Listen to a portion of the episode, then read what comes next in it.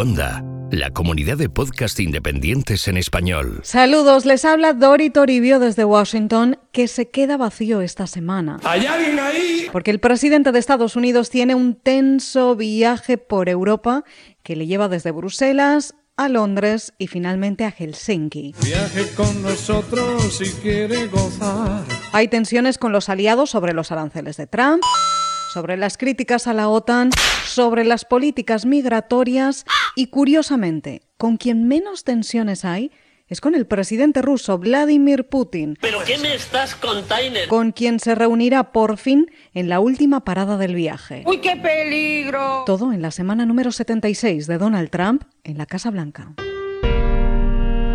Los hilos de Washington. Con Dori Toribio.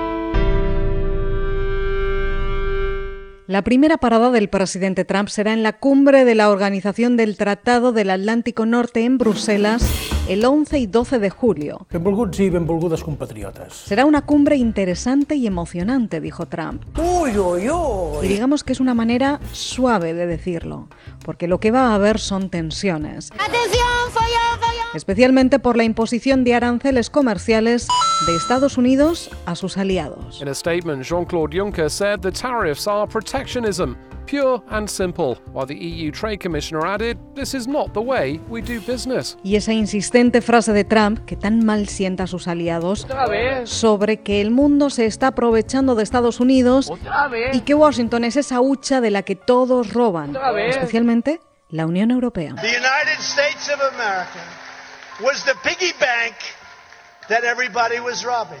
We have to have fair and reciprocal, that being the more important word. We need reciprocal.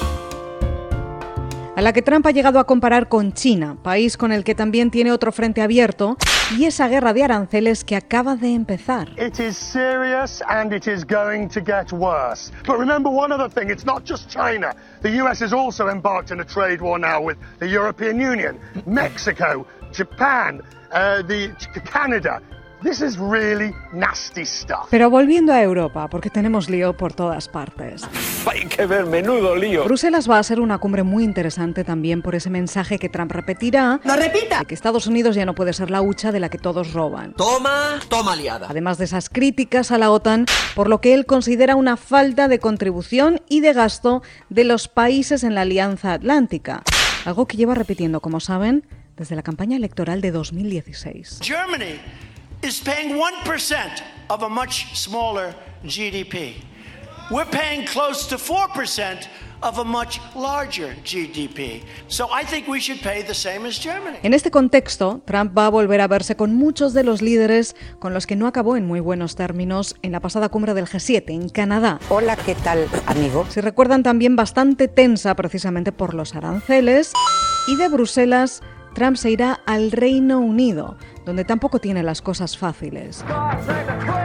Allí se reunirá con la reina de Inglaterra y con la primera ministra Theresa May. Teresita, otra vez vengo a verte. También tiene previsto un viaje privado a Escocia Soy William Wallace. y todo eso tratando de evitar las protestas convocadas en su contra en Londres, que intentará pisar lo menos posible.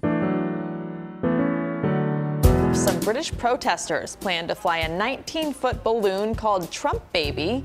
Incluido ese globo gigante de más de 5 metros llamado Baby Trump, una especie de bebé Trump en pañales que sobrevolará el Parlamento británico con la autorización del alcalde de la ciudad. Yo, como alcalde vuestro que soy, os debo una explicación. Ojo, la versión oficial es que Trump no irá a Downing Street no por las protestas, Claro que sí, guapi. sino porque la agenda se ha configurado de otra manera y las reuniones se han enmarcado en un entorno más informal. Claro que sí, campeón. Pero claro, todo coincide con protestas masivas que sabemos que a Trump no le gustan y también sabemos que ese viaje viene posponiéndose por esta y otras razones desde hace mucho tiempo.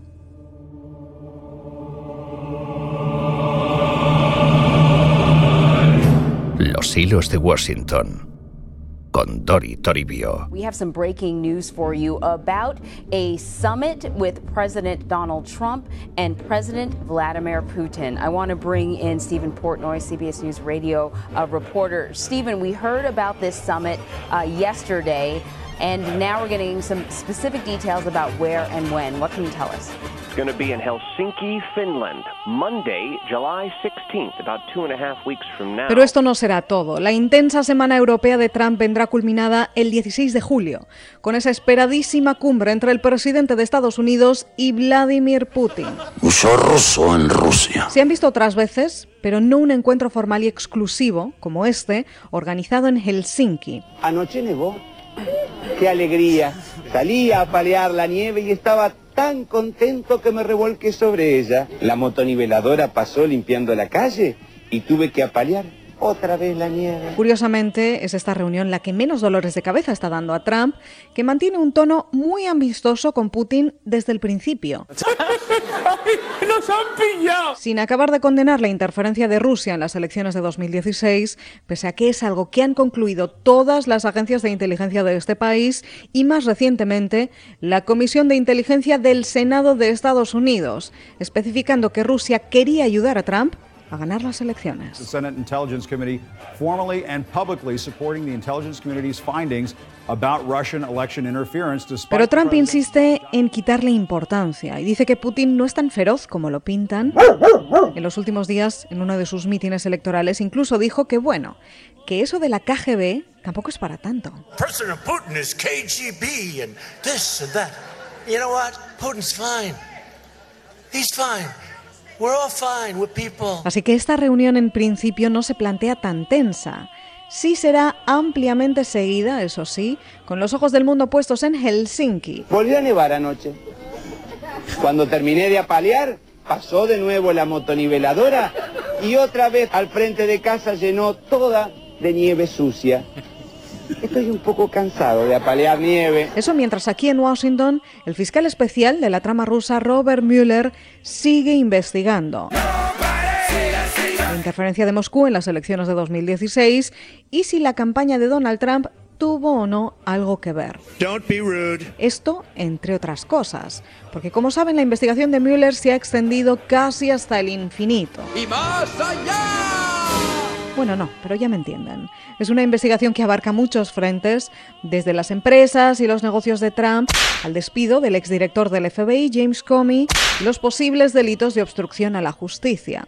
Y recuerdo esto aquí ¿Por qué? porque hay quienes dicen que después de más de un año de investigación, los resultados no pueden estar ya muy lejos, incluso para antes de septiembre. Ojo, ojo, ojo. Y luego vendrán las elecciones de noviembre. Toma, toma la liada. Y todo lo contaremos aquí, en los hilos de Washington.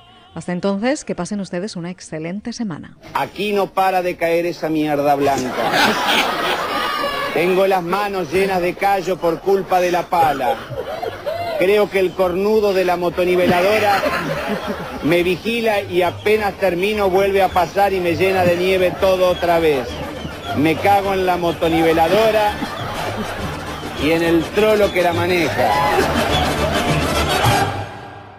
Puedes escuchar más episodios de Los Hilos de Washington en cuonda.com. Y además encontrarás La Propagadora, una consultora de comunicación que ahora también se escucha. Así sonaba una notificación en el siglo V. Hoy las notificaciones vibran en tu móvil, suenan en cualquier dispositivo, te asaltan cada vez que levantas la vista, constantemente. Acaban de hacerlo. Bienvenidos a La Propagadora, una consultora de comunicación que también se escucha. Con Chema Valenzuela. Descubre nuevos podcasts en cuonda.com, la comunidad de podcast independientes en español.